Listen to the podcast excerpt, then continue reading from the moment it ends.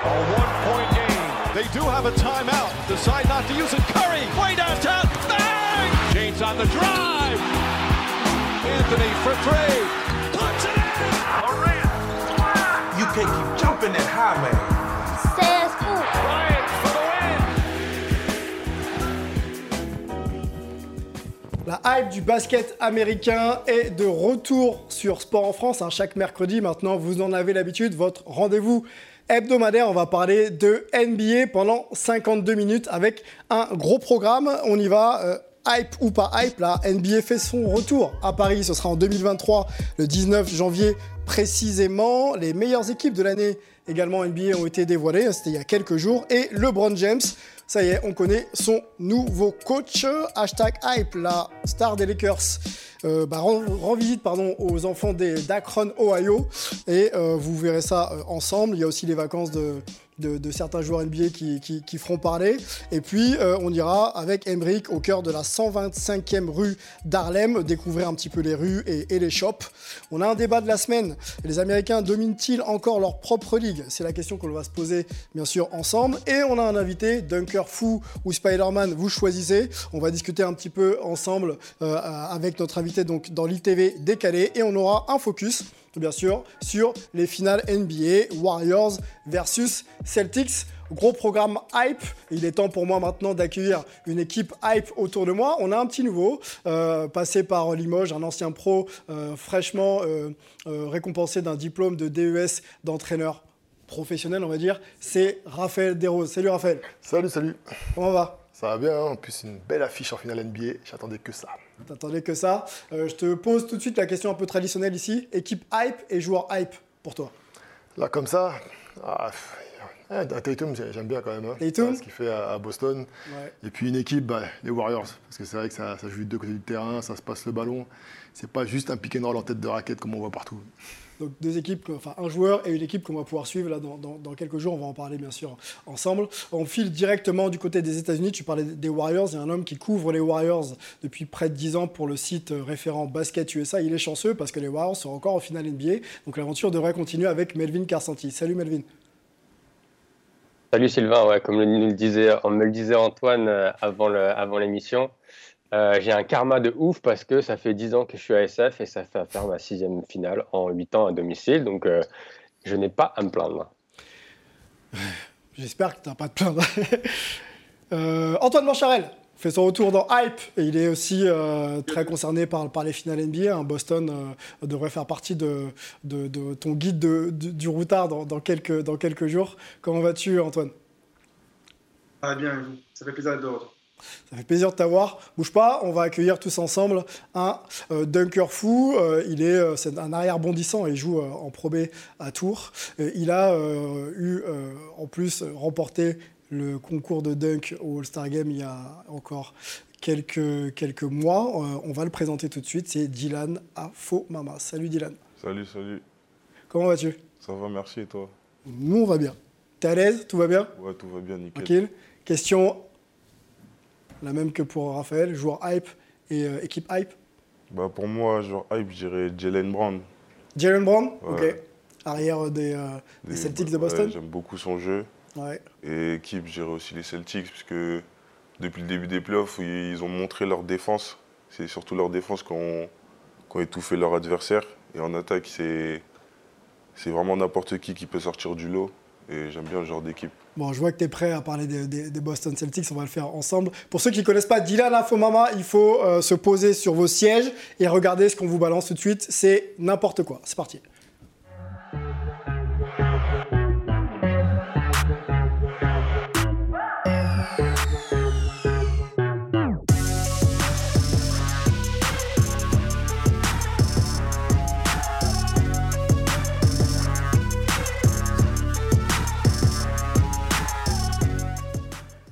Le dunker danseur, il fait les deux. Vous avez reconnu Mehdi Ngouama qu'on a reçu euh, dans l'émission il y a encore quelques, quelques semaines. Euh, petite question sur ce dunk. Comment on prépare ce type de, de performance? Est-ce qu'on y pense ou est-ce que c'est ça se travaille justement ou est-ce que finalement c'est un peu euh, spontané? On se dit allez on va faire quelque chose de différent pour essayer d'étonner un peu tout le monde. Bah, franchement, sur le coup, j'ai ma première idée, c'était de ramener une voiture. Oh, Je m'étais inspiré du concours de dunk de Blake Griffin. ok. Donc euh, j'ai demandé à la Ligue, c'était pas forcément possible par rapport au parquet de Bercy. Mhm. Donc du coup, ils m'ont dit qu'une moto, ça serait plus, euh, plus possible dans, dans ce que je voulais. Et ensuite, euh, eux se sont débrouillés pour pouvoir amener la moto. Et la veille du, du show, Tu t'entraînes quand même. ouais, ils ont ramené la, la moto pour que je puisse m'entraîner. Et la veille, j'étais avec Mehdi et il y avait son fils qui avait un match de Spider-Man. Et du coup, on a eu l'idée de, de prendre le masque, vu qu'il y avait le film qui venait de sortir il n'y a pas longtemps. Je me suis dit que ça, plus la moto, j'allais forcément aller au moins jusqu'en finale. Petite question, euh, quand on est euh, entraîneur euh, de tour ou même président et qu'on voit son joueur sauter au-dessus d'une moto pour un match un petit peu euh, d'exhibition, c'est des choses qu'on arrive à faire passer ou finalement on ne demande pas l'autorisation, on fait son truc et puis... Bah, franchement, j'ai pas, j'ai pas demandé l'autorisation. Après, j'en avais parlé un peu avec l'entraîneur, l'entraîneur adjoint et mes coéquipiers de ce que j'allais faire. Et dès que j'ai eu cette idée-là de passer par-dessus une moto, ils étaient plus euh, excités que moi, on va dire. Il n'y avait pas forcément d'appréhension sur euh, les risques qu'il pouvait y avoir. Donc ça va, personne m'a donné d'interdiction. Bon, eh ben, c'est le plus grand plaisir, hein, parce que nous, on- enfin, j'étais dans les tribunes, euh, je peux te dire qu'on s'est, levé hein, quand on a vu ça. on, était, on était complètement dingue. Bon, on est, on est déjà bavard, il faut qu'on aille sur notre première chronique, Dylan et, et Raphaël. Hype ou pas hype, c'est parti.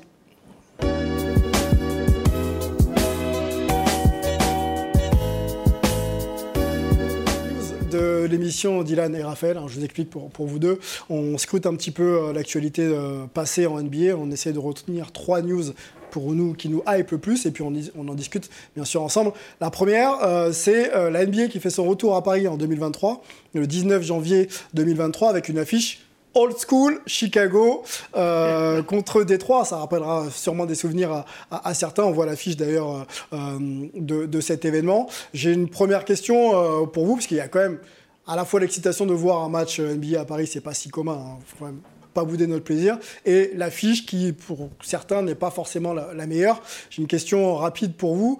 Euh, Est-ce que cette affiche vous hype, Raphaël? Dans un premier temps, je me dis non.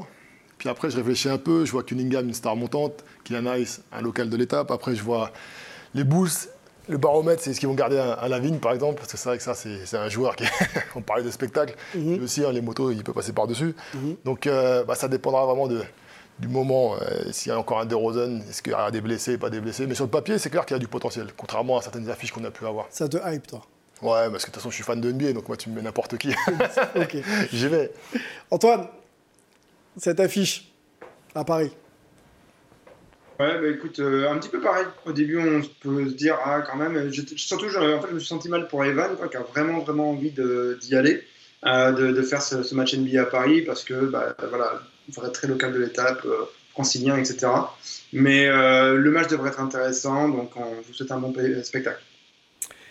Je me tourne vers Dylan tout de suite. On a un tweet parce que Evan Fournier, euh, qui est euh, voilà, bien sûr le joueur de- des New York Knicks, mais qui suit beaucoup l'actualité aussi de, de son sport, a réagi sur les réseaux sociaux avec un tweet euh, encore bien, bien sincère de, sa part. Command Man, quand il voit un petit peu l'affiche, hein, Chicago, Détroit, 19 janvier 2023, on l'a dit, ça semble pas être pour lui la meilleure affiche possible. Evan aurait aimé jouer devant son public à Paris en tant que, en tant que Knickerbocker, comme on dit.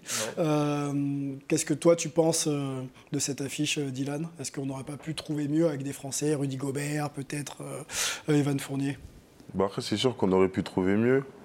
Après, en soi, on va pas forcément cracher sur l'affiche parce que ça reste quand même de la NBA, ça reste quand même du beau spectacle.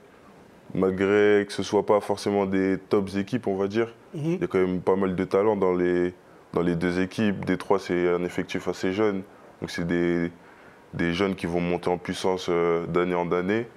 Et Chicago, depuis, depuis leur recrutement de, de cet été, on va dire, ils ont, ils ont quand même une sacrée bonne équipe. Donc je pense qu'on on peut, on peut être surpris de l'affiche. Après, c'est sûr que c'est, c'est mieux de, de- de pouvoir voir un match NBA avec euh, nos Français qui, qui viennent jouer devant nous. Après, c'est, c'est pas fini, il reste encore des années. Ouais, rappelons qu'on avait eu Nicolas Batum hein, quand même avant, avant le Covid en 2019 avec, euh, avec euh, Charlotte, hein, c'était ça. Ouais, c'est ça. C'était ça contre les Bucks de, de Yanis Antetokounmpo. Euh, Melvin, je te fais pas réagir, on va aller avec toi directement sur la, news numéro 2, c'est les All NBA, donc les meilleurs joueurs de la saison répartis dans euh, 3-5 différents. Donc on va vous présenter les 3 meilleurs 5 de l'année en NBA et vous, allez me dire, et, Melvin, je commencerai avec toi, euh, quelle équipe te hype le plus? Parce qu'on va voir que c'est très... Euh, c'est quand même très bien réparti. donc la All NBA First Team, Yanis Antetokounmpo, Devin Booker, Luka Doncic, Nikola Jokic et Jason Tatum. Donc ça, c'est pour cette première euh, All-NBA euh, First Team. La All-NBA Second Team, Steph Curry, Demar DeRozan, Kevin Durant, Joel Embiid et Ja Morant, le bondissant Ja Morant. Et la dernière, et donc euh, la third NBA First Team, LeBron James, pardon, Chris Paul, Pascal Siakam, Carl Anthony Towns et Trey Young. Melvin, à toi, laquelle de ces trois équipes te, hype le plus? Laquelle tu prendrais si demain tu étais GM, voire coach? Euh, si j'étais GM, je prendrais la première. Si j'étais coach, je prendrais la deuxième. Parce que je pense que dans la première, entre Yanis, Luka, Jokic, Booker, Tatum, c'est une équipe, c'est une, une All-NBA First Team qui est, qui est jeune, qui a énormément de potentiel, qui a énormément encore d'années devant elle. Euh, et c'est bien de voir un peu le, le renouvellement. Je sais qu'on va en parler un peu plus loin dans l'émission euh, d'avoir des joueurs internationaux et des jeunes joueurs américains ensemble. Après, la deuxième team entre Steph et KD, c'est quand même, euh, il y a l'expérience, il y a des titres de champion, il y a des titres de MVP. Embiid, Antoine pourra nous en parler, il aurait pu attraper ce titre de MVP cette année. Et puis, on a Jamorant et ont, et Demar de Rosanne qui ont fait une super saison et qui méritent d'être là. Donc, c'est une équipe qui est peut-être plus spectaculaire que la première, que la première team, mais, mais ouais, difficile de choisir entre les deux. Antoine, je te fais réagir. Je voudrais poser la question à Raphaël de, son choix. Euh, on discutait un petit peu de, en off de la répartition un petit peu des, intérieurs. Euh, Jokic ou Embiid dans la All-NBA First Team, il y, a, débat pour toi ou pas? Les deux ensemble ou alors l'un Moi, j'aurais mis les deux ensemble, honnêtement. J'aurais mis les deux ensemble parce que ah, si on est vraiment basket pur, on sait qu'un Jokic peut se décaler en 4, il n'y a pas de problème. Euh, après, c'est là qu'on n'était pas sûr au niveau des votes. Est-ce qu'on pouvait vraiment voter pour les deux Ou est-ce qu'on a juste respecté le fait que les deux soient poste 5 en saison? On pose la question à, Antoine. Antoine, euh, on sait que tu fais partie des votants aux États-Unis. Est-ce qu'on aurait pu voter pour les deux dans le même 5 euh, Embiid et Jokic?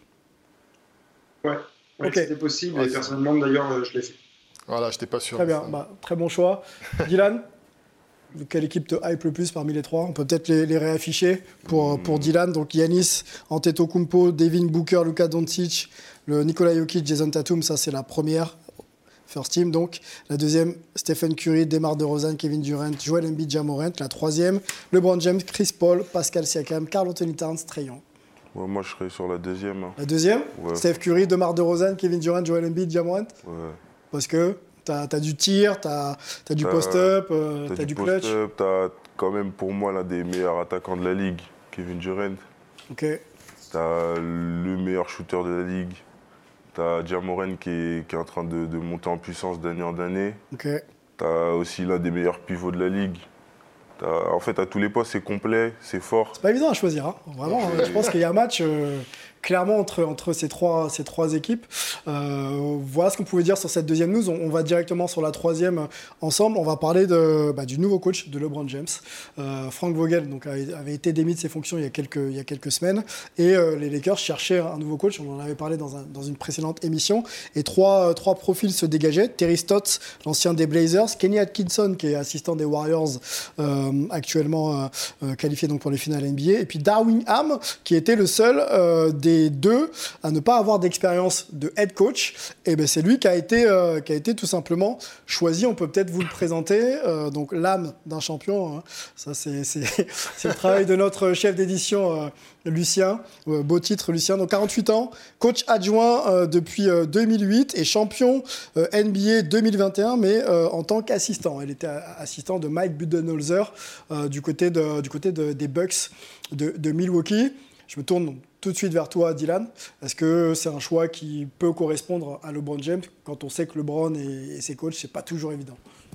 Bah, Après, je pense que ils ont, ils ont dû recruter un, un coach qui n'avait pas forcément beaucoup d'expérience parce qu'il y avait LeBron James. je pense qu'il va surtout s'aider de LeBron James. On va LeBron James que- coach, finalement, on lui laisse un peu de la, la place Non, pour aussi être. euh, un peu de liberté. On sait qu'il aime bien, il aime bien forcément gérer les équipes, un peu le recrutement, etc. Donc je pense qu'il va plus le guider à pouvoir euh, gérer euh, l'équipe des Lakers, parce que avec toutes les, les stars, on va dire qu'il y a dans cette équipe, c'est pas forcément facile à gérer quand tu es coach. Donc je pense qu'il va plus se reposer sur euh, un peu la première année sur les Browns. Il y a LeBron justement qui a, qui a réagi. Euh, on vous a mis le tweet euh, traduit en français. Tellement excité. Félicitations et bienvenue, coach euh. Je me tourne vers euh, un coach. hein, maintenant, on, peut, on peut aussi le, le présenter comme ça, un consultant pour Canal Plus Afrique et, et puis, euh, et puis euh, néo, néo entraîneur. LeBron James, tu connais. Euh, on connaît l'aura aussi de LeBron James. Euh, on sait c'est cette capacité à être euh, quelqu'un qui peut jouer en même temps guider un peu euh, le recrutement et, et les plays sur le terrain de, de ses équipes. Est-ce que c'est le coach qu'il faut à LeBron James, Darwin Ham, ou est-ce qu'il Bon, aurait bon. fallu quand même un mec un peu plus euh, Mon premier réflexe, ça a été de dire ah, ah, c'est pas très charismatique. On parle des Lakers, on parle d'une équipe, euh, voilà, une franchise de, de champions, etc. Prendre un coach rookie, c'est un risque. Maintenant, quand on se rappelle un peu de qu'aime LeBron, on sait qu'il a adoré fonctionner avec Tyronn Lue. Et qui était coach rookie, assistant, bon, certes à ses côtés, etc. Et du coup, j'ai écouté pas mal d'analystes américains. Et tout ce qui revient, c'est le respect envers, David, euh, envers, envers Ham. C'est-à-dire que c'est un mec apparemment qui a, qui a- qui a du caractère.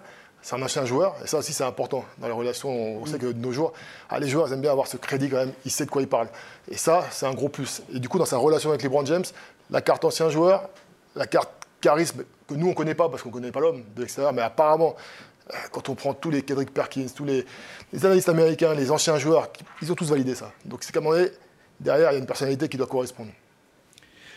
Antoine, le choix de Darwin Ham, toi qui es du côté est des États-Unis, est-ce que c'est un choix qui, euh, te surprend? Qu'est-ce qu'on en dit de Darwin Ham aux États-Unis? Alors, ça me surprend un tout petit peu, mais euh, c'est pas non plus euh, fou, quoi. C'était un des scénarios qui était envisagé. Et c'est clairement pour euh, laisser un petit peu de- d'emprise sur l'équipe, sur la franchise à LeBron. Mais c'est aussi une manière un petit peu de, de valider ce qui s'est passé l'an dernier aux Bucks avec le titre. Euh, et donc, quelque part aussi, de lui donner une part de responsabilité dans ce titre et d'en enlever un petit peu à Mike Budenholzer. Mais bon, bon courage, parce que c'est quand même euh, un sacré bordel aux Lakers en ce moment. Donc, on attend de voir comment il va naviguer tout ça. Première expérience, euh, prendre les Lakers, euh, il faut. Il Ah, faut savoir qu'il a signé 4 ans. Non, c'est ça 4, ans au moins. Enfin, ça doit a donner des durée. gages de garantie quand même. Donc voilà, histoire d'avoir un peu de continuité, il a un contrat plus long que ses joueurs, et ce qui n'est pas toujours le cas en NBA. Maintenant, encore une fois, il y a aussi une mode en NBA, il ne faut, faut pas se, se cacher. Quand on voit Udoka, pareil, qui, qui réussit, qui a été assistant coach longtemps aux Spurs, etc. ah, Il y a un renouvellement, c'est ça a un renouvellement, il y a un peu peu, voilà, on donne la chance aux, aux assistants, Ok. mais assistants pas de n'importe qui, de, de, de champions en général. Et c'est vrai que là, ce qui est un peu surprenant, c'est pas l'école Popovic. C'est vrai qu'il y a moins de garanties, entre guillemets. Mais bon, en tout cas, on lui souhaite de réussir, mais ça va être un, un beau défi. Et je sais pas si je serais parti dans, dans ce sens-là, je serais peut-être plus parti sur un Mark Jackson, Ouais. quelqu'un qui a, qui a plus de charisme, euh, qui est respecté euh, Qui a prouvé, aussi, qui a prouvé, et qui mérite aussi, à mon avis, une chance en, en NBA, une seconde chance. Bon, eh ben, on va observer euh, les, les premiers pas de Darwin Ham. hein, c'est dans quelques semaines, voire quelques mois maintenant, parce que les, co- les, play- les- les Lakers ne sont pas qualifiés pour les playoffs. Et, et on verra donc euh, cette équipe de retour à la mi-octobre, voire début, début novembre. Euh, on, on avance, messieurs, on va sur les, les réseaux sociaux ensemble dans hashtag hype. C'est parti.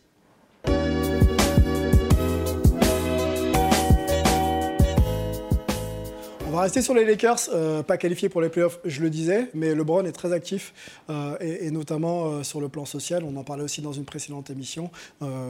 LeBron impliqué socialement, met beaucoup d'énergie dans des programmes de réhabilitation, d'insertion et d'éducation. Et il était du retour du côté d'Akron, Ohio, pour rendre visite à quelques enfants de son école. On vous montre tout ça James.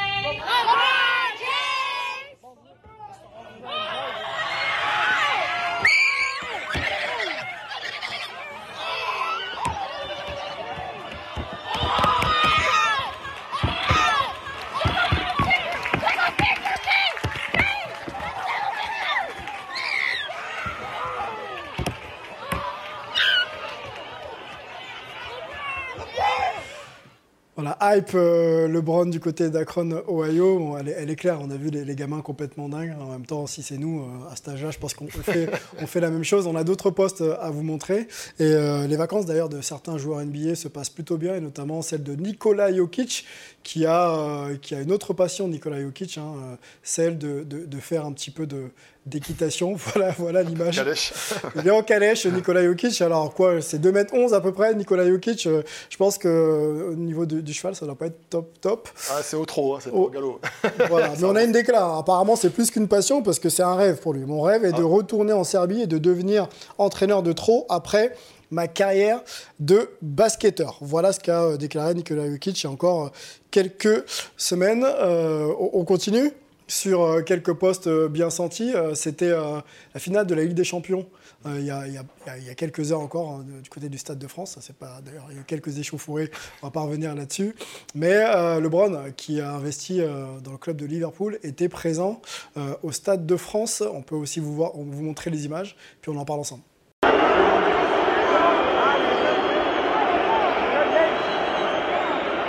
Donc LeBron, LeBron euh, présent au Stade de France. On a quoi d'autre comme image? On a aussi euh, d'autres joueurs NBA, notamment un Français, Rudy Gobert, euh, qui a célébré la victoire du Real Madrid, du Real Madrid pardon, avec avec Benzema sur le terrain. Donc on voit un peu la connivence qu'il peut y avoir aussi entre les, bah, les- le cross culture, foot, basket. Je ne sais pas si Dylan, pareil, le foot c'est quelque chose qui t'intéresse. Tu connais des, des footeux de haut niveau. Est-ce que vous partagez un petit peu des choses ensemble? Bah, moi, je, moi, je suis, je suis quelqu'un qui a commencé par le foot à la base. Ok. Voilà. Donc euh, moi, le foot, ça, ça me parle. J'ai regardé la Ligue des Champions, j'ai regardé la finale. Donc moi, le foot, c'est vraiment, on va dire, euh, une deuxième passion. Après, j'ai des potes à moi qui, qui- qui sont pros. Après, je connais pas forcément de, de grands joueurs professionnels. Donc j'échange pas forcément avec eux, mais je suis le foot. Tu suis le foot. Ouais, Ok. Tu suis euh, également Yanis Antetokounmpo ou pas? Ouais aussi. Parce qu'il était du côté de, de Lyon il y a encore quelques, quelques heures pour euh, supporter et soutenir son, son, son frère, euh, Costas, euh, qui était engagé dans un match 3 contre, contre Cholet, si je ne dis pas de bêtises. Euh, L'Asvel se qualifie pour les demi-finales de- du championnat de France. On a l'image, on vous montre tout ça. Un invité de marque, Giannis Antetokounmpo, est présent ici à l'Astroval. Alors là, on avait vu Kevin Durant suivre euh, l'épopée européenne de Mike James. Et évidemment, il vient voir euh, son frère. Raphaël, je te fais ré- réagir rapidement sur euh, cette dernière image de, Yanis. Euh, on avait vu Kevin Durant aussi du côté de Monaco et partir après aussi au Pirée. On commence à voir quelques joueurs NBA qui ne boutent pas les salles clair. françaises. hein. Ça, fait, Alors, ça fait plaisir. hein. On se régale, même si on peut soupçonner euh, Tipeee euh, une stratégie. Alors, on sait que c'était un peu aussi une des raisons de sa, de sa venue, pouvoir faire parler de son club. Et, et on voit que ça marche bien, parce que ça fait deux fois hein, déjà qu'il vient. Il est venu euh, en préparation euh, cet été, et puis là, pour les matchs de playoff. Costa, c'est pas trop comme Yanis encore hein, pour l'instant. Non, ah, c'est- tête au cercle, lui aussi. Et c'est un bon joueur, mais c'est pas une star, c'est pas un joueur dominant en Euroleague en tout cas. Ok. Bon, on va, on va rejoindre, on va laisser tomber l'Euroleague et, et Costas et Yanis. On va rejoindre Emric euh, du côté d'Harlem cette fois-ci pour sa chronique fraîche. C'est parti.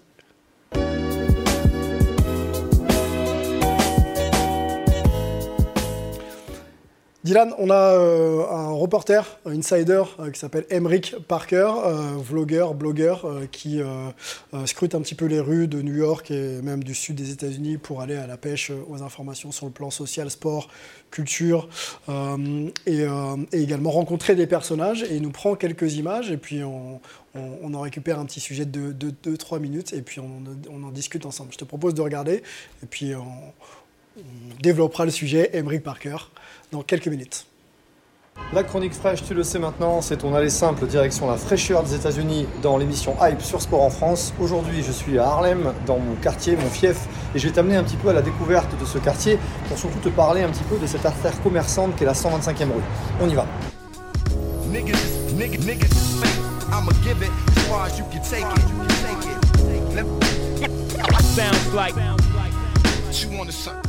La balade ne pouvait pas commencer plus proche de l'Apollo Theater, qui est vraiment le, joyau euh, du quartier de la 125e. Que ce soit les Jackson 5, James Brown, Ella Fitzgerald, Quincy Jones, Prince, Michael Jackson, bref, t'as compris, euh, tout le monde passe ici.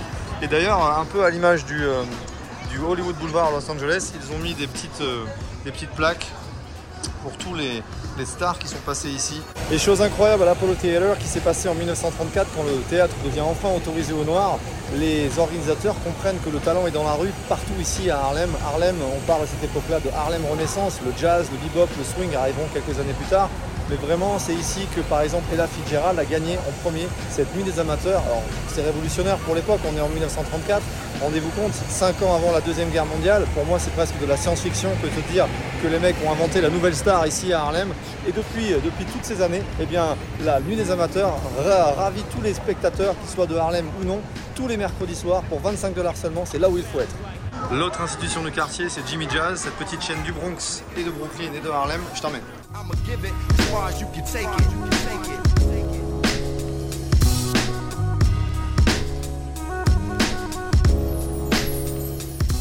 La 125e, c'est aussi la grosse chaîne Footlocker. Mais euh, on est sur Harlem, donc tu vois, il y a le petit détail 125e, Footlocker Street. On a ce rapport à Harlem très important. Tu vois ici, tu vas trouver un rapport au Rocker Park avec les, les Westsiders. Jordan 5, Jordan 13, Jordan 5, Jordan 11 même. Et la 6 qui vient récemment de sortir. Beaucoup plus de soldes aussi par rapport à des footlockers qui peut y avoir plus traditionnels sur Midtown. Une gamme de produits quand même plus adaptée à la culture streetwear et hip-hop. Et à côté des grandes chaînes, tu as aussi des revendeurs particuliers, un peu comme Fly Club plus, plus loin dans Midtown. On vend ses chaussures sous cellophane, mais également des chaînes en or. D'un côté les sneakers, et de l'autre les chaînes en or et les bagues. Welcome to Harlem. Et à quelques pas de la rue commerçante, tu te retrouves vite fait en zone résidentielle avec ces fameuses brownstone. Brown, ça veut dire marron, stone, ça veut dire pierre. Et en fait, ces maisons étaient à la base des, des maisons pour les riches new-yorkais qui venaient ici en villégiature dans le nord de Manhattan. On était à 2h30 de Calèche, le train n'était pas encore là. Et surtout, la grande migration des Noirs du Sud à la fin de la guerre de sécession en 1865 n'avait pas encore eu lieu. Ce qui fait que Harlem était pour les riches new-yorkais. Harlem a changé démographiquement à partir des, années 1910. En 1910, vous aviez 10% noirs à Harlem. En 1920, 30% noirs à Harlem. Et en 1930, on se retrouvait à 70% noirs à Harlem. Donc c'est vraiment un quartier qui reste architecturalement magnifique et qui permet vraiment d'apprécier en plus du streetwear un côté vraiment très très local. On a l'impression d'être dans un film de Spike Lee. Fantastique. On ne pouvait pas finir cette petite balade dans Harlem sans te montrer un des nombreux terrains. Le sport ici est roi, le basket encore plus. La densité de New York a imposé 30 000 habitants au kilomètre carré, a imposé la construction de terrains de basket et non pas de terrains de foot US beaucoup plus grands. Donc c'est vraiment ici à Harlem que le sport est roi, que le basket est roi. Comprendre cette culture, c'est s'approcher tous les jours de son quotidien, de ses gens, de ses shops, de ses vitrines. Bref, viens à Harlem, c'est important. Donne ton argent à des black business, soutiens cette cause et je te dis à bientôt sur Sport en France. Donc, comme on vient de le voir dans ce reportage euh, d'Emeric, Harlem, c'est plutôt hype. Je me tourne euh, vers Dylan Afomama, le joueur de Pro B à Tours. Euh, dans quelle ville tu as pu jouer qui te permet d'être un peu dans cette hype, on va dire, euh, je me sens bien sur le terrain et à la fois dans l'environnement de, de la ville proposée? Bah, après, j'ai fait, j'ai fait que 4 clubs, en vrai. Donc, je dirais Tours. hein. Tours? Ouais, ça a été la, la meilleure ville que j'ai faite pour l'instant. Au niveau de la ville, c'est, c'est, c'est un peu, on va dire, comme Paris. C'est un peu comme Paris, c'est un peu étudiant. C'est, c'est pas loin de ma famille. Et après, dans le basket, je me suis senti vraiment le mieux cette saison. Donc, euh, ouais, je vais dire Tours. New York, tu connais? Non, jamais allé. Si demain, euh, drafté, NBA, New York, il est possible de jouer correctement, mais de ne pas être attiré par euh, tout ce que la ville peut offrir? Ouais, Ouais. je pense direct. Il a survécu à Tarbes lourde. tu vois, il partait pas à l'église tous les quatre matins, il était Il discipliné. était posé, calme, cadré. C'est bon, je peux aller partout, là. Bon. Allez suivre les stories d'Emeric hein, sur Instagram, fraîcheur. Euh, il y a beaucoup plus que ces 3 minutes 30. Euh, vous pouvez le suivre, l'accompagner, lui donner de la force. Il y a, il y a pas mal de sujets autour de- du sport, du basket et de la culture un petit peu sociétale aux États-Unis. Euh, on avance, messieurs, on va parler NBA dans le débat de la semaine.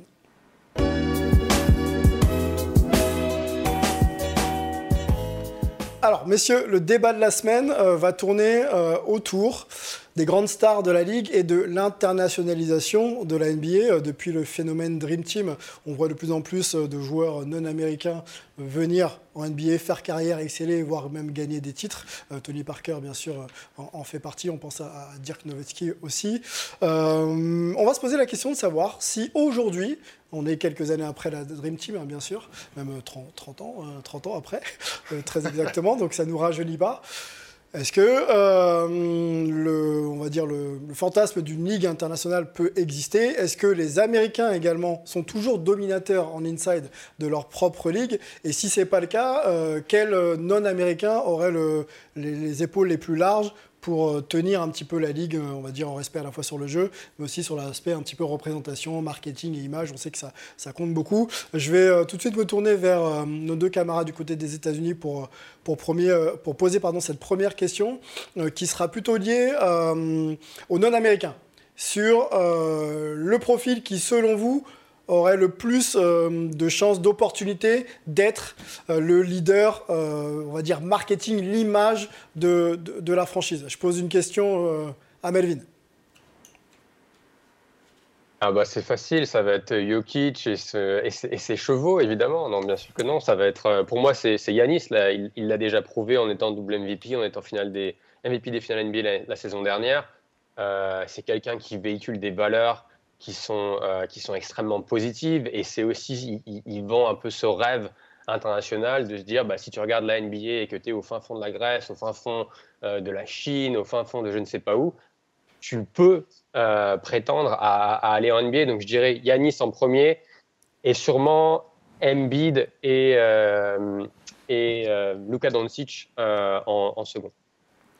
Dylan, si euh, on doit imaginer un leader de, de, de ligue NBA non américain, à quel joueur tu penserais en premier? Moi aussi, je penserais à Giannis. hein. Yanis Ouais, parce que. Marketing, euh, jeu, tout y est quoi. Ouais, tout y est. C'est dans son jeu, tout le monde veut, veut le voir jouer. C'est un joueur très impressionnant. Il n'y en, a- il y en, a pas- il y en a pas deux d'économie dans la ligue. Et en dehors du basket, on n'entend pas parler de lui dans des, dans des affaires un peu, un peu bizarres ou quoi. Il reste dans, son, dans ce qu'il doit faire. Il est très humble par rapport à, à ce qu'il a pu vivre dans sa jeunesse et par quoi il est passé pour arriver là. Mhm. Donc c'est c'est un joueur qui, qui est beaucoup respecté. Et qui véhicule peut-être une, une bonne image finalement. Ouais, voilà. Raphaël? Moi, je suis plus modéré. C'est vrai que si on parle vraiment du sportif, Ouais. c'est clair qu'il est dominant aujourd'hui, il n'y a rien à dire. Après, des fois, on sait que les Américains, ils n'aiment pas quand c'est trop lisse. Et c'est vrai qu'un Doncic, par exemple, avec son caractère, hein, ou qui boit une petite bière pendant les playoffs, ça, ils aiment bien. Et après, c'est vrai qu'un Embiid aussi, avec une grande bouche, et interview, voilà, on s'en souvient, punchline, etc. euh, ça s'y prête aussi. Mais Embiid, aujourd'hui, c'est vrai qu'il a du mal à être 82 matchs sur, sur le terrain et qu'il n'est pas encore au top, top niveau collectivement. Mhm. Donc, euh, à l'image d'un Larry Bird, j'ai envie de penser à, à Doncic. ouais. Plutôt à Doncic? Euh, on peut euh, poser la question aussi à, Antoine, euh, Jo- Joel Embiid, qui est donc camerounais, hein, qui porte aussi un petit peu le continent africain. Est-ce qu'il a aussi cette opportunité sur le plan marketing, bien sûr du jeu, d'être considéré un jour comme le, visage de la ligue? Oui, quelque part, en tout cas, le, le joueur dominant, quoi. C'est-à-dire que- qui impose euh, physiquement, etc. euh, il a ce côté-là. Euh, Raphaël l'a très bien dit, le, côté trash talker est toujours bien vu aux États-Unis, donc il le fait très, très bien. Après, je pense que tous ces joueurs n'auront toujours pas quand même ce, petit truc du, rapport au public américain parce que bah, ils sont pas, ils n'ont pas cette nationalité, ils n'ont pas tout à fait exactement le même parcours, un peu la même culture quand même parce qu'ils les embrassent gé- généralement assez facilement. Mais euh, il y a un petit truc quand même qui, qui manque par rapport à euh, un joueur du cru, on va dire. Allons sur euh, peut-être les, euh, les, MVP hein, de, de la saison. Euh, cette année, euh, vous êtes déjà au courant, mais on peut, on peut le reciter. Nikola Jokic donc, est, élu euh, MVP. Il y avait une discussion d'ailleurs avec un, autre non-américain qui était euh, Joel Embiid. Et dans la liste de trois, il y avait Yanis An- Antetokounmpo. Euh, Mehdi Nguama était assis euh, à ta place il y a encore quelques semaines, euh, Dylan. Et lui n'était pas surpris du fait que les Américains ne soient plus cités parmi les meilleurs joueurs de, de la saison NBA. Une chose qui est sûre, c'est que ça fait 4 ans que l'Europe ou l'Afrique domine la NBA. Constante. Si tu vois, si tu vois les, les trois derniers euh, euh, de la liste, c'est Nikola Jokic, Joel Embiid, Antetokounmpo. Il n'y a pas un Américain dedans. Toi, Tu veux énerver Angelo, hein Ah, mais- ici, là, te- te- Donc le reste du monde, le reste du monde progresse Le reste du monde progresse et, et c'est énorme. et domine même. Domine. un- C'est un mot important que dominant. tu viens de dire là. Pendant 4 ans.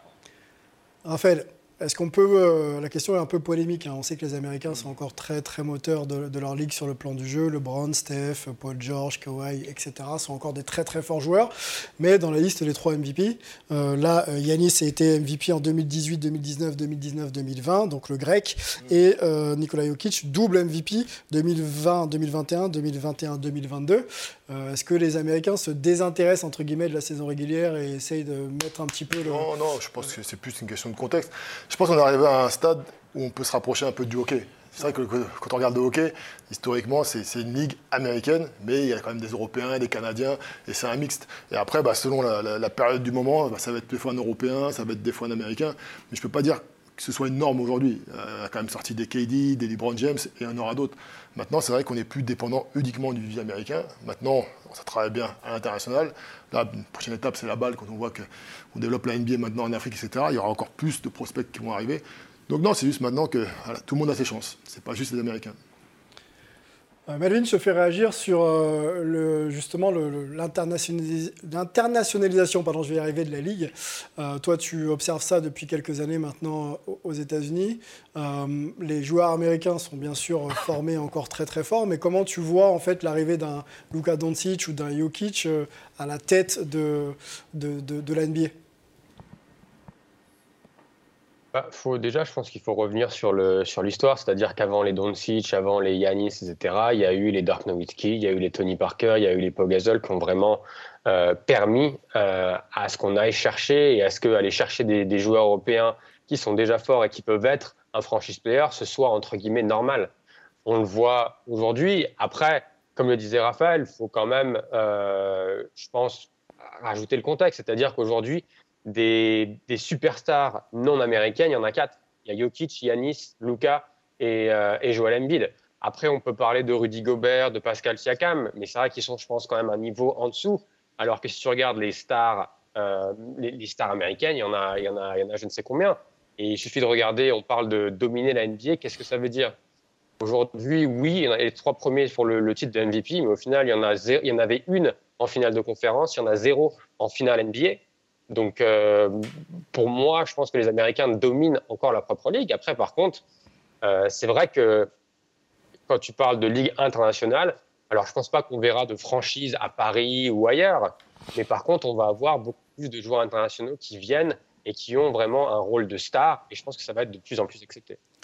Bon, on va aller sur notre troisième thème et discussion euh, autour de, ce grand thème, Euh, justement ce, fantasme ou non d'avoir une NBA euh, vraiment régnante sur, le plan euh, international. Euh, le commissionnaire, donc le big boss hein, de la NBA, Adam Silver, s'était euh, exprimé euh, en début d'année, hein, c'était en janvier sur, sur ce point. Les opportunités de croissance, en particulier en dehors des États-Unis, sont énormes. L'objectif est de se concentrer sur une entreprise axée sur les consommateurs et d'engager les fans de manière directe à travers une expérience plus personnelle et interactive. Voilà le début de la déclat d'Adam Silver. Il comprend qu'il y a un intérêt business et marketing, mais de là encore à développer le sportif euh, ailleurs qu'aux États-Unis, euh, il y a encore une marche euh, à franchir. Est-ce que Dylan, c'est vrai que c'est une discussion qui, qui revient à chaque fois, une, NBA internationale ou pas, est-ce que ce serait intéressant pour des joueurs français euh, d'avoir euh, une opportunité d'être en lien avec la NBA euh, si, jamais il devait y avoir une franchise en, France ou ailleurs Bah, c'est sûr que ça serait intéressant, ça ouvrirait des portes pour pas mal de, joueurs et pour pas mal de pays aussi. On sait que en Europe, il y a, quand même du beau basket. C'est un basket qui est totalement différent du jeu des, des US.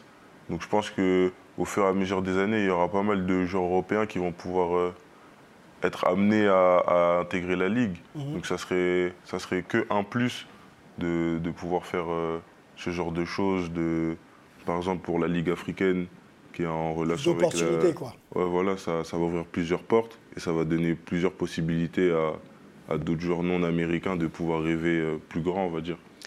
Melvin, je te voyais euh, réagir de la tête en disant non, non, non. Euh, quelle est la priorité d'Adam Silver et de la NBA aujourd'hui?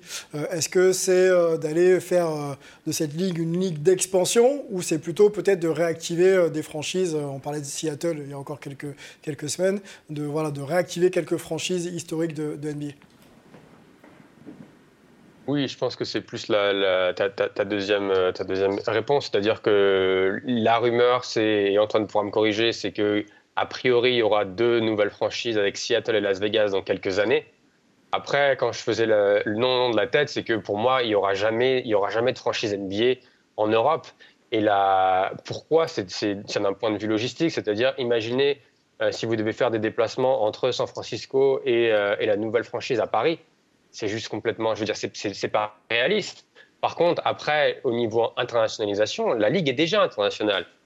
Et je pense que on voit qu'il y a déjà, par exemple, avec la NBA G League, il y a une équipe maintenant à Mexico, mais encore une fois, c'est sur le même fuseau horaire. Mais par contre, ce qui pourrait être intéressant, c'est de se demander est-ce qu'il pourrait y avoir des, des passerelles entre les franchises NBA et les clubs européens et les clubs africains et les clubs asiatiques, un peu sur le même, le même modèle que la, que la G League, c'est-à-dire est-ce que par exemple le Real Madrid pourrait être partenaire avec Dallas et avoir peut-être euh, une priorité pour essayer d'aller- prendre des joueurs du centre de formation de, du Real Madrid Moi, c'est ça qui m'intéresserait, mais je pense qu'il n'y aura jamais de, de franchise pure euh, NBA en Europe ou ailleurs dans le monde. Réaction de Raphaël Desroses sur euh, ton dernier propos. euh, Non, je, je rejoins alors, sur le côté, il n'y aura pas de franchise. À mon sens, c'est pareil, c'est trop compliqué euh, logistiquement. Ouais. Euh, pareil, de faire du Real Madrid une équipe, entre guillemets, réserve d'une équipe NBA, il y a trop de fierté en Europe pour ça. Mm. Par contre, le modèle qui est en train de s'installer en Afrique avec, avec la balle, euh, ce qu'on voit en Australie avec des partenariats, c'est vrai qu'avec des, entre, entre guillemets, des billes dans, dans- dans chaque club, je vois ça se faire peut-être ou NBA Europe à terme, parce qu'on sait qu'il y a des discussions là, avec l'Euroleague euh, et euh, l'Eurocup, etc., pour essayer d'avoir un championnat. Je pense avoir la main mise un petit peu comme sur les championnats avec des parts, ça j'y crois. Euh, qu'une NBA Europe, une NBA Afrique, entre guillemets, donc la balle, faire ça sur chaque continent, j'y crois. Par contre, avoir des relations directes entre des clubs historiques comme Madrid et des franchises NBA, je pense qu'il y a trop de fierté pour que ça se fasse. Antoine, je t'ai pas entendu sur le sujet. euh, une NBA Europe au sens euh, conférence, franchise en Europe, euh, un- ça reste un fantasme aujourd'hui? Ouais, aujourd'hui, oui. Après, il peut y avoir des discussions, il peut y avoir des travaux. euh, effectivement, on voit ce qui est un petit peu en train de, se mettre en place. Euh, je dirais qu'il y a aussi un petit peu un problème de, salle, d'ambiance. C'est-à-dire que le, la NBA, c'est aussi un produit.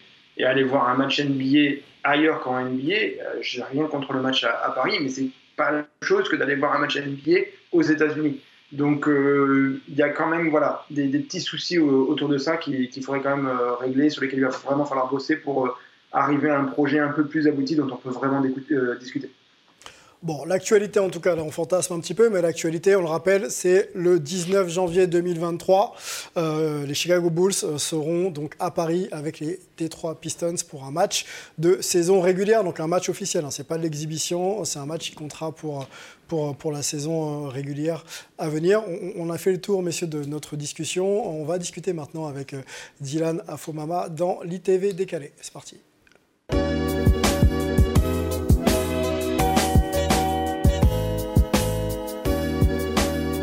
Dylan, c'est un peu le moment détente de, de l'émission, donc on prend-le comme ça, il n'y a, pas de souci. On va se faire euh, avec toi euh, une petite idée, une TV pardon, décalée qui va nous permettre de te connaître un petit peu plus. Voilà, les gens de Tours ou ailleurs euh, te connaissent, mais le grand public peut-être un petit peu moins. On va essayer de savoir quels sont tes goûts. On se fait une ITV, euh, tu préfères. D'accord? Tu- Qu'est-ce que tu préfères entre ça et ça? Ça te va? Ça marche. Attention, est-ce que tu es prêt préfères les sorties en boîte de nuit ou les euh, soirées entre amis je préfère les soirées entre amis. Soirées entre amis Ouais. Boîte de nuit, non. De faut temps en rentrer, temps. De temps en temps, mais c'est mieux une petite soirée chill avec tes potes, à la maison tranquille. Ok. On parle de chill justement. Tu préfères les vacances chill à la plage ou alors les vacances un peu actives en mode randonnée où on visite, tu vois, quelque chose de touristique un peu. Non, je préfère me poser à la plage. Poser à la plage Ouais. Ok. Euh, Karim Benzema ou euh, Kylian Mbappé? Ah, difficile. Je dirais, Ouais. je dirais Benzema. Benzema, parce que cette année, ce qu'il fait, c'est c'est très fort. Mm. Il, a, il a été pendant un long moment sous-côté. Il, est- il a continué à travailler, il a continué à bosser pour pouvoir revenir euh, même en équipe de France. Et là, euh, ce qu'il a fait avec le Real Madrid cette année, c'est 5 Ligue des incroyable. Champions, on le rappelle quand même, c'est incroyablement fort. Euh, ton titre de dunker au All-Star Game ou euh, une pige match NBA dans l'équipe que tu veux? Ça paye plus la pige. hein. Ouais. NBA. Oh, la pige, hein. Tu prends la pige? Ouais. Ok. Tu préfères cinéma, théâtre ou concert? Cinéma. Cinéma Ouais. Dernier film que t'as vu Dernier film que j'ai vu, c'était euh, Qu'est-ce qu'on a encore fait au bon Dieu? Le Ah. dernier qui est sorti là. Quelque chose de marrant. Ouais. Petite comédie française marrante. Dunker Fou, hein, on le sait. Zach Lavine ou Aaron Gordon? Je dirais Zach Lavine. Zach Lavine Ouais. Parce que plus. Plus élégant quand il dunk. J'aime bien ses- sa manière de, de sauter, comment il, comment il est en finition. Ça, c'est c'est beau à voir. C'est beau à voir, je, je confirme. Tu joues aux jeux vidéo? Ouais, ça va.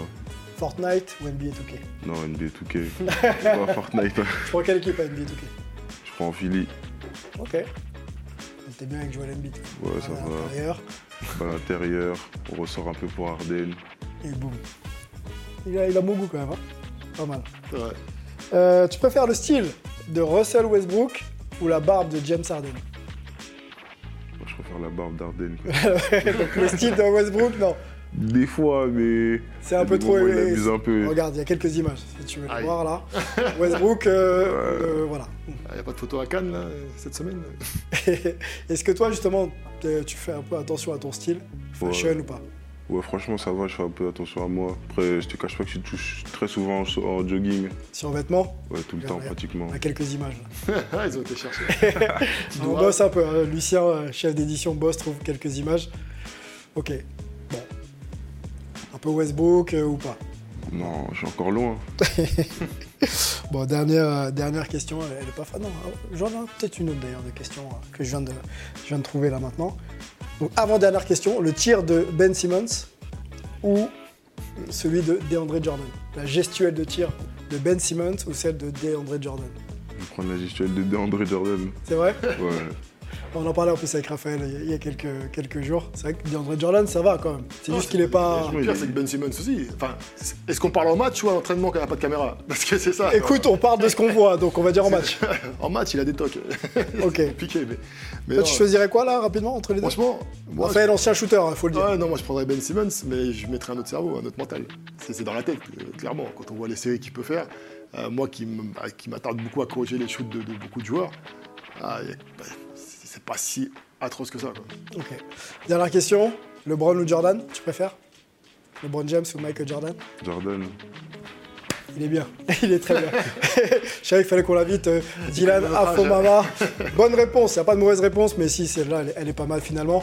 On a un dernier, euh, dernier focus à faire, euh, messieurs. On va parler de la finale NBA qui va opposer les Warriors aux Boston Celtics.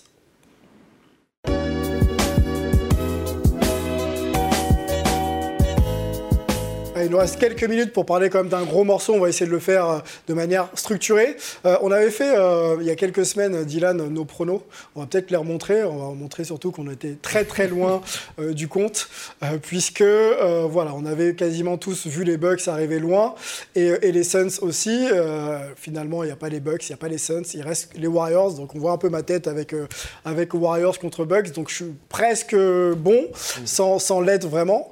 Donc voilà, enlevons vite ce tableau. hein. Euh, clairement, on va surtout se focaliser, messieurs, sur un focus en plusieurs points. On va faire des match-up et on va faire match-up coach, match-up star d'équipe, match-up 5 majeurs, match-up banc.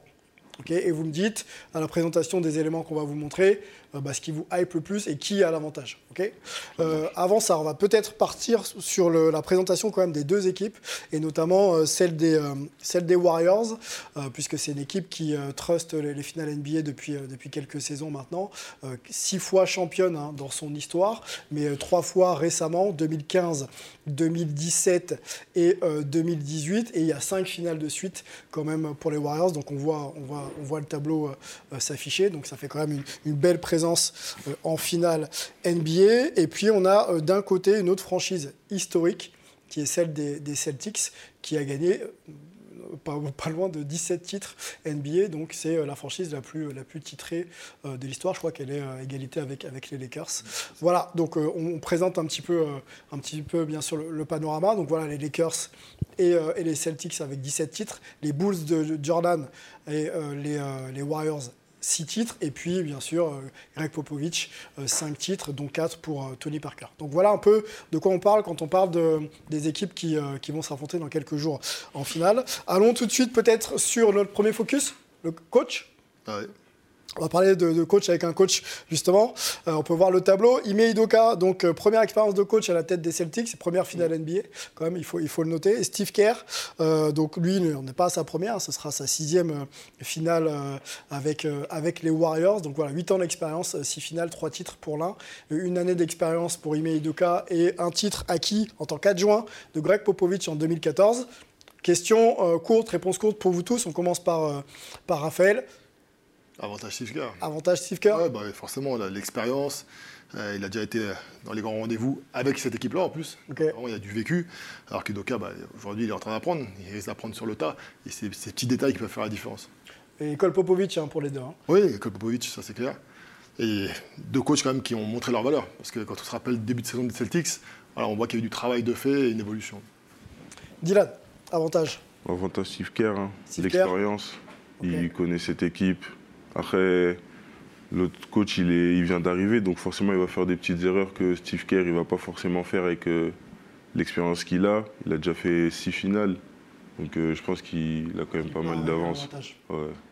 Melvin, clairement, Steve Kerr, avantage sur Ime Idoka?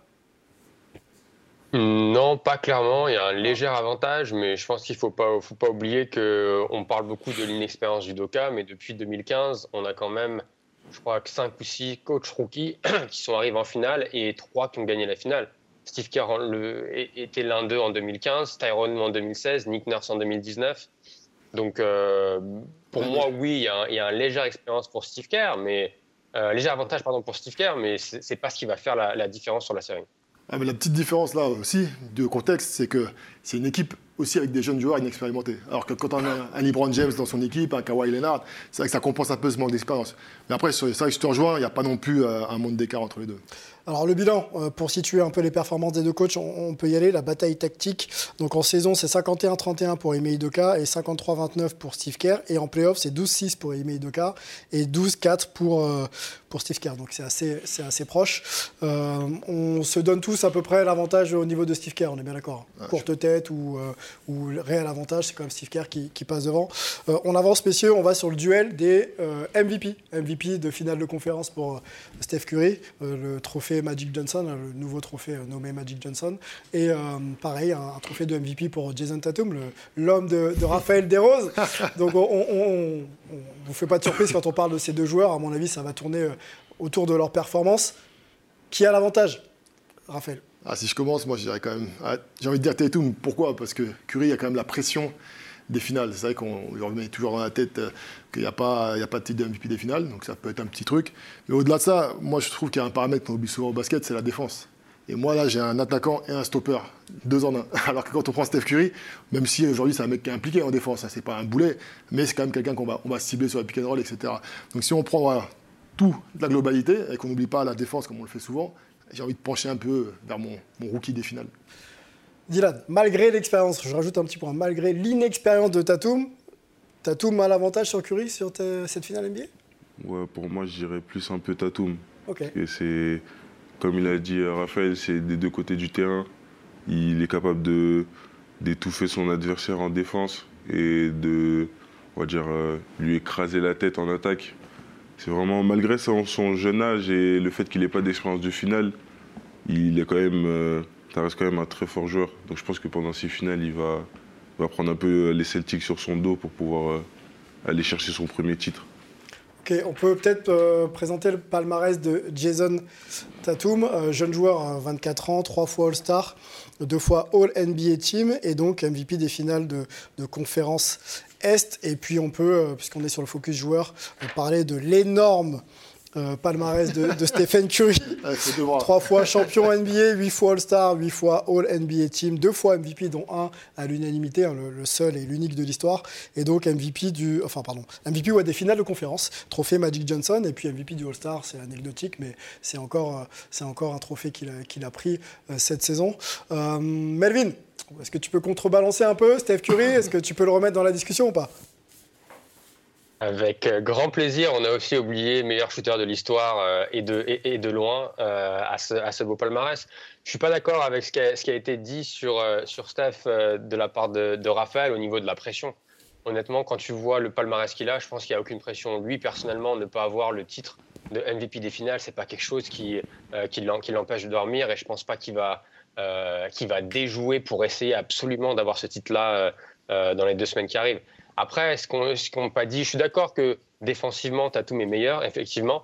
Maintenant, Curry a énormément progressé là-dessus. C'est plus un défenseur que tu peux attaquer comme c'était dans, dans le passé. Et puis après, ce qui n'a pas été dit, c'est que Steph Curry, c'est le système de Golden State. C'est-à-dire que tout tourne autour de lui et c'est un système qu'on connaît. c'est un système qui est fait autour de son mouvement, autour de sa menace euh, du tir à trois points. Et derrière lui, tout, euh, bah, tout suit. Donc pour moi, c'est avantage Steph Curry. euh, et j'espère qu'il aura ce, ce titre de final MVP, mais même s'il ne l'a pas, euh, je pense que ce ne sera pas la fin du monde. Antoine, je te fais pas réagir sur les, focus euh, joueurs. On va aller directement avec toi sur les cinq majeurs supposés hein, euh, des, euh, des équipes qui vont se retrouver en finale dans quelques, jours maintenant. hein. Ce sera le, le- le 2 juin du côté de, San Francisco pour le match 1. Euh, nous, on a en starting line-up, donc cinq majeurs, Stephen Curry, Clay Thompson, Andrew Wiggins, Draymond Green, Kevin Looney. Et pour les Celtics de Boston, Jason Tatum, Al Horford, Jalen Brown, Marcus Smart, Robert Williams III. Avantage à qui, euh, Antoine, quand tu vois ces deux 5 majeurs? Il va y avoir des, tout petits changements euh, ici et là, on va voir, mais euh, j'ai envie de dire bah, forcément les Warriors parce que l'expérience, on l'a on l'a mentionné sur, beaucoup de choses. Je vois aussi que Andrew Wiggins a passé une vraie étape. Maintenant, il y a quand même une, vraie cohésion. Il y a, c'est un groupe qui a été ensemble, qui est passé par des épreuves du côté de Boston. Donc, euh, ils vont montrer des choses euh, intéressantes aussi. Euh, et au niveau du jeu, moi, ce que j'ai vraiment bien aimé chez, les Celtics, c'est ce côté bulldozer, un petit peu indéboulonnable, à l'image de son coach aussi d'ailleurs, pour revenir sur le premier sujet. Et donc, j'attends quand même de voir un petit peu ce qui va se passer au premier et au deuxième match. Les bancs, rapidement On y va, messieurs Sur les bancs Vous voulez discuter 5 majeurs un peu On n'a plus trop le temps. On mélange les on deux, mélange là. les deux. Alors, Ouais. on, mon- on montre le banc aussi, puis on discute euh, globalement. Donc, les bancs de- de- des Warriors, c'est euh, Jordan Poole, Billy Cha, euh, Moses Moody, Jonathan Kuminga et Otto Porter Jr. Euh, euh, on a oublié un André euh, euh, Melvin, mais on ne sait pas s'il sera, il sera valide. Grant Williams, Derek White, euh, Peyton Pritchard, Malik Fitz et Luke Cornett pour les euh, Celtics. Qui a le meilleur banc, euh, Raphaël? Alors, moi, je pense qu'il y, a- y a vraiment un- le meilleur sixième homme, il est du côté de Golden State. Ouais. Et c'est quand même assez équilibré. Moi, je pense sur Golden State. Euh, parce que, bah, 5 majeurs, je penchais plus sur les, les Celtics. Ouais. Euh, parce que, euh, une raquette plus, plus dense, je pense, plus polyvalente. Ouais. Euh, mais c'est vrai que quand on a Jordan Poole qui peut sortir du banc, c'est un vrai relais euh, de Steph Curry le jour où il, il essaie d'être trop près, etc. Donc euh, il y a vraiment un, un joueur qui peut faire la différence, contrairement au banc des Celtics qui est très bon, mais il n'y aura pas ce mec qui va changer le cours d'un match. Dylan, 5 majeurs, bon, qui est l'avantage 5 majeurs, je dirais les Celtics. Parce que ouais, la raquette, elle est plus dense. T'es un homme des Celtics, hein Ouais, Sans que, quoi qu'il arrive, euh, Celtics, Celtics. Non, après, sur le, sur le banc, je dirais, je dirais ouais, les, les Warriors, parce que ils ont vraiment un ou deux joueurs qui peuvent sortir du lot et amener beaucoup plus de, de pep si l'un des, des, des deux cadres, euh, Steph ou Clay, ils sont un peu en dessous. Et les Celtics, c'est- on va dire, leur banc, c'est plus, euh, c'est plus collectif. C'est plus une équipe du, du collectif où ils vont faire tourner leur jeu et, et ils, vont, ils vont être forts plus collectivement qu'individuellement, comparé au banc des Warriors. Ok. Je vais vers Melvin. Même question pour toi, banc et, 5 majeurs. Messieurs, réfléchissez vite sur une question courte sur un éventuel facteur X que vous pourriez identifier aussi sur ces finales. Ça peut être un mec euh, du banc ou justement un, un starter qui pourrait surperformer. Melvin, rapidement, euh, banc et, et starting line-up des deux équipes qui a l'avantage? Sur le, starting line-up, pour moi, c'est extrêmement serré. C'est deux équipes qui défendent. On parle beaucoup de la défense des, euh, Celtics, mais la défense des Warriors était la deuxième meilleure défense de la Ligue cette saison. Et en commençant euh, Kevin Looney en, poste 5, ils mettent vraiment l'action sur cette assise défensive. Euh, maintenant, au niveau du banc, je ne sais pas si on peut vraiment parler de banc pour les Celtics, c'est-à-dire que les Celtics, il y a deux joueurs. Il y a Grant Williams et Derek White qui sont dans la rotation. Il y aura peut-être Peyton Pritchard sur quelques minutes dans les premiers matchs, mais, mais Boston joue à 7. Euh, côté Warriors, il y a les cinq joueurs que- qu'on a mis sur le, euh, sur le graphique. On a oublié André Godala, comme tu l'as dit, on va voir s'il va jouer. Mais on a aussi également surtout oublié Gary Payton euh, de second, qui devrait être de retour après s'être cassé le coude contre Memphis. Et s'il est de retour, ça, sera quand même un- un- un- une grosse plus-value pour les Warriors, parce que c'est un joueur qui est une peste en défense, c'est un joueur qui est très intelligent en attaque avec ses coupes, qui peut mettre un peu dedans. Euh, donc le banc et la profondeur de banc va du côté de, de- de Golden State, et je pense que Steve Kerr a plus de, de cartes dans son jeu à jouer dans, dans- dans ces finales que Ime Udoka. Factor X, identifié. Est-ce qu'on en a, messieurs? Moi, je dirais Jordan Poole. Jordan Poole? Ouais. Moi, Clay Thompson. Clay Thompson? Moi qui revient quand même bien, il a eu des coups de chaud comme on avait connu euh, dans ses précédentes campagnes de playoffs. Et pour moi, ça peut être un vrai baromètre. Et surtout, quel canne il aura en défense Parce qu'aujourd'hui, on voit qu'il retrouve du bras pour attaquer, mais est-ce qu'il va pouvoir stopper un Jalen Brown en face? On a des images de Clay Thompson hein, qui est revenu tardivement, hein, bien sûr, après deux saisons euh, non jouées pour des blessures graves. Il y a comme des stats hein, 19,8, euh, 4, euh, 4 rebonds de 2,4 passes et, quasiment 56% de- au tir à 3 points. Je crois que c'est les stats de, de, de. Clay Thompson, euh, un, bon choix. Tu confirmes euh, rapidement, euh, Mel- Melvin? Dis-moi. Alors, je, conf- je confirme ce que dit, euh, euh, Raphaël. Après, je pense que défensivement, il aura moins de mal. Par exemple, si vous le mettez sur un Damian Lillard, sur un Jamorant, aujourd'hui, il a- beaucoup plus de mal qu'avant ces deux blessures. Euh, par contre, je pense que sur Tatum et Brown, il devrait pouvoir tenir le coup. Les 56% à 3 points, ça, ça ça- pas la bonne stat. Il est, autour de 40%, euh, qui, est toujours énorme en playoff. Après, Factor X, oui. Moi, je verrais plus Andrew Wiggins en, en, en Factor X côté Warriors parce qu'il fait, comme le disait Antoine, des playoffs magnifiques. Euh, il va être le, défense, le premier défenseur sur Jason Tatum. Et est-ce qu'il peut continuer à mettre dedans, à donner 15, entre 15 et 20 points aux Warriors et euh, à continuer surtout à être extrêmement actif au rebond offensif? C'est quelque chose qui a vraiment souri aux Warriors dans les trois, premiers, trois premières séries. Et dernièrement, pour les, pour les Celtics, mon Factor X, c'est Derek White parce qu'il va être laissé seul par les Warriors. Donc, est-ce qu'il met dedans ou pas Ça pourrait décider plusieurs matchs. Les finales NBA, c'est le 2 juin euh, prochain. On, on- on s'en approche. On reviendra, nous, la semaine prochaine pour débriefer euh, les, les- les deux matchs. On aura la chance d'avoir Melvin hein, du côté de- du Chase Center. Donc, on profitera de sa présence pour euh, voilà, prendre un petit peu le pouls et puis débriefer aussi euh, les contenus, euh, notamment d'après-match. On va remercier euh, Raphaël Desroses, qui faisait sa première dans Hype. Merci. Merci d'être venu, Raphaël. 4-3 euh, Golden State. Ah, le Ah, prono est tombé. quand même, le prono que- est tombé. Pas 4-3 sûr de- Golden de State. revenir, match donc, euh. 7. On fait un petit tour rapide, je suis obligé. Prono. Euh, Celtics. Celtics, 4-3. Antoine, Melvin, prono. Euh, oh, c'est compliqué. Allez, 4-3, euh, Warriors. Melvin, non Pareil, Warriors en 7. Ok, bah moi je dis Warriors en, 6.